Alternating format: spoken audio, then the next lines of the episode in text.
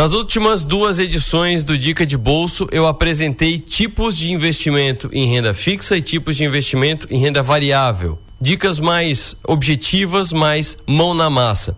E eu fecho essa série dentro da série falando de fundos de investimento, que é um outro meio para investir. Tem três tipos principais de fundos de investimento que você pode escolher na hora de investir. Tem os fundos de ações, que focam no investimento em empresas listadas na bolsa e tem a obrigação de pelo menos 70% da carteira ser em ações. Tem os fundos de renda fixa. São fundos que focam em investimentos em títulos de dívida, como expliquei no capítulo sobre renda fixa, que são debentures, CRIs, tem FDICs também, além de outros títulos. Assim como de ação, ele tem que respeitar o mínimo de 70% do patrimônio em renda fixa.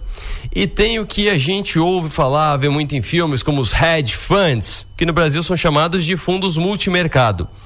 Porque eles são fundos que são estilo vale tudo no mercado. Eles podem investir em ações, renda fixa, câmbio com outras moedas, derivativos como opções, criptoativos, pode investir no que for investível. Além disso, tem outros tipos de fundos de investimento não tão comuns, como, por exemplo, fundos cambiais, em que você investe em moedas, ou fundos atrelados a ouro, por exemplo, além de mais alternativos, como nióbio, como lítio, além de vários outros investimentos. Mas o principal, principalmente para quem está começando, foque nesses três que eu citei anteriormente: ações, multimercados e renda fixa. Para entender bem o tipo de investimento que você está fazendo, é importante conhecer esses termos que eu vou citar agora. Taxa de administração é uma taxa cobrada anualmente pela gestora para custear a gestão dos investimentos. É o que você paga para a gestora para ela cuidar dos seus investimentos. Para ações, normalmente essa taxa é de 1,5 a 2% ao ano do dinheiro que você investiu. Para renda fixa, normalmente por volta de 1%. Além da taxa de administração, existe também a chamada taxa de performance. É uma taxa cobrada sobre o rendimento registrado acima de um benchmark, normalmente entre 15% e 20%. Mas ok, o que é benchmark, Arthur? Benchmark é a referência de desempenho do investimento.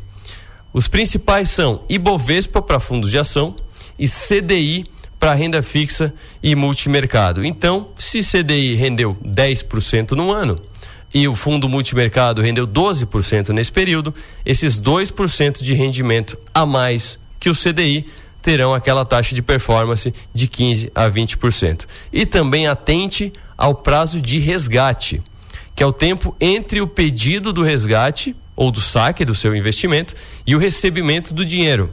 Normalmente é de D mais zero, o D é o dia de hoje. Então D mais zero você recebe hoje até D mais 30, que é 30 dias depois do pedido.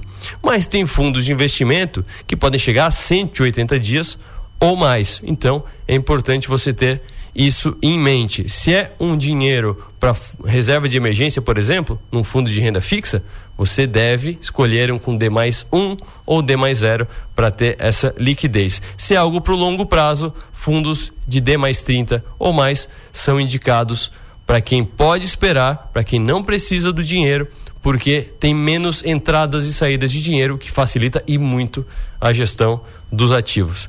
Tem gente que não gosta muito de fundo de investimento. Eu, particularmente, vejo o valor nos fundos de investimento como parte da carteira de investimentos, porque são profissionais administrando e também é um exercício de humildade.